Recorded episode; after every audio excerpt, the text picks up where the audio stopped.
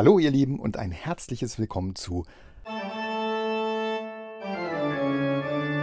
The Dark Side of the Storyteller. Hier kommt die knallharte, ungeschminkte und ungefilterte Wahrheit direkt auf den Tisch. Und wenn du jetzt den Stopp-Button nicht rechtzeitig findest, dann tauchen wir gemeinsam ein, beziehungsweise eher ab in die griechische Mythologie. Hurra! Toll! Da fühlt sich doch sicher gleich der eine oder die andere übelst in den Geschichtsunterricht aus der eigenen Schulzeit zurückversetzt. Mit mehr oder weniger schlechten Erinnerungen. Aber heute wird alles ganz anders, versprochen. Ein bisschen gruselig sogar. Wart's mal ab. Also, der Titel unserer heutigen Episode heißt Wenn's nicht passt, dann wird's einfach passend gemacht. Hört sich ein bisschen an wie der Werbeslogan eines örtlichen Baumarkts. Ist es aber nicht, sondern griechische Mythologie, wie schon gesagt. Der Sage nach gab es nämlich damals im alten Griechenland diesen Herrn Prokrustes. Ha, da klingelt doch gleich was. Ja schon, aber leider das Falsche. Wenn man Prokrustes hört, da denkt man doch gleich ans Verschieben, an die Prokrastination, gell? Hat aber gar nichts mit dem Verschieben zu tun. Ganz im Gegenteil, der Herr Prokrustes war nämlich überhaupt kein Schieber, sondern eher ein Zieher. Aber da kommen wir gleich zu. Also, Prokrustes war seines Zeichens ein ziemlich großgewachsener und sehr gastfreundlicher Zeitgenosse. Er lud sich nämlich gerne Wanderer, die des Weges kamen, in sein Haus ein und bot ihnen ein kostenloses Bett und ein Dach über dem Kopf an. Ziemlich nett soweit. Der Herr Prokrustes war aber auch gleichzeitig ein sehr ordentlicher Geselle mit einem ausgeprägten Sinn für Ästhetik. Alles in seinem Haus hatte seine Ordnung und seinen Platz.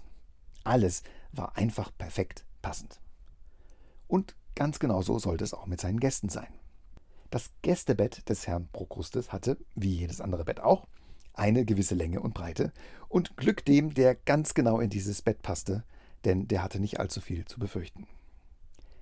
War der Gast jedoch etwas zu lang oder zu kurz für das Bett, dann wurde dieser kurzerhand von Prokrustes passend gemacht, was dem Ausdruck kurzerhand eine ganz neue Bedeutung verleihen sollte, wie wir gleich sehen werden. Denn wer zu groß war für das Bett, der wurde ruckzuck fachmännisch gekürzt durch Abtrennen von Füßen, Händen, Armen und Beinen.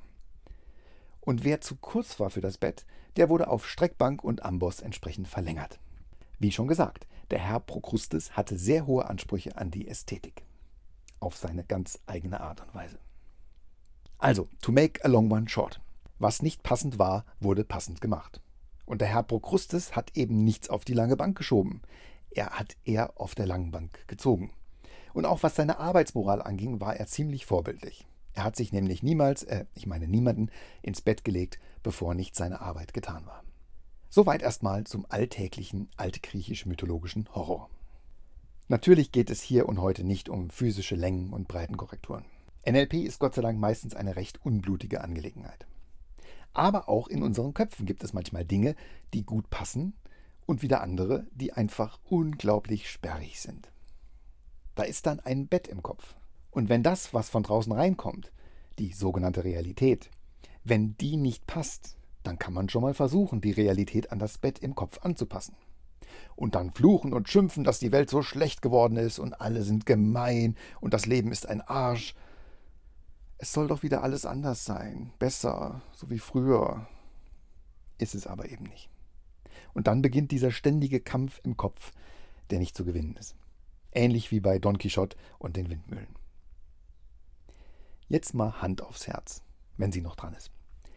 Der Herr Prokrustes hätte sich ja auch zum Tischler umschulen lassen können und dann jedem Gast ein perfekt passendes Bett zimmern. Das Werkzeug hat er ja eh schon da gehabt. Und das wäre doch deutlich netter und menschenfreundlicher gewesen und gleichzeitig auch viel besser fürs Karma-Konto, oder? Und genau so kannst du dich jetzt auch entscheiden. Willst du der krampfhafte Realitätsverbieger sein oder eher ein Gedankentischler? Deine Entscheidung. Ich sag's mal so: Ein passendes Bett ist im Kopf recht schnell gebaut. Das geht in wenigen Sekunden und mit NLP sogar in Bruchteilen einer Sekunde. Das hat alles sehr viel damit zu tun, aus welchem Winkel und mit wie viel Augenzwinkern du das, was da von draußen kommt, betrachtest. Heinz Erhard hat das mal sehr schön gesagt, finde ich. Wir dürfen uns nicht alles glauben, was wir denken. Da steckt so viel Wahres drin. Wer sagt eigentlich das? Das ist ein unglaublich mächtiger Satzanfang. Versuch das doch mal mit ein paar Dingen in deinem Kopf, die du fälschlicherweise glaubst. Wer sagt denn eigentlich, dass das nicht geht? Wer sagt eigentlich, dass du das nicht kannst? Wer sagt denn eigentlich das und jetzt du? Glaubenssätze sind unglaublich wichtig, keine Frage. Aber einige von ihnen limitieren uns heftigst und bauen unnötige Mauern im Kopf auf. Die gute Nachricht ist, NLP ist deine persönliche Abrissbirne für Mauern im Kopf. Nichts in deinem Gehirn ist in Stein gemeißelt. Deiner persönlichen Freiheit steht, wenn überhaupt, nur eins im Weg, nämlich du. Und du kannst nicht nur Betten bauen im Kopf. Da wartet ein ganzes Do-it-yourself-Möbelhaus auf dich, wenn du es nur willst.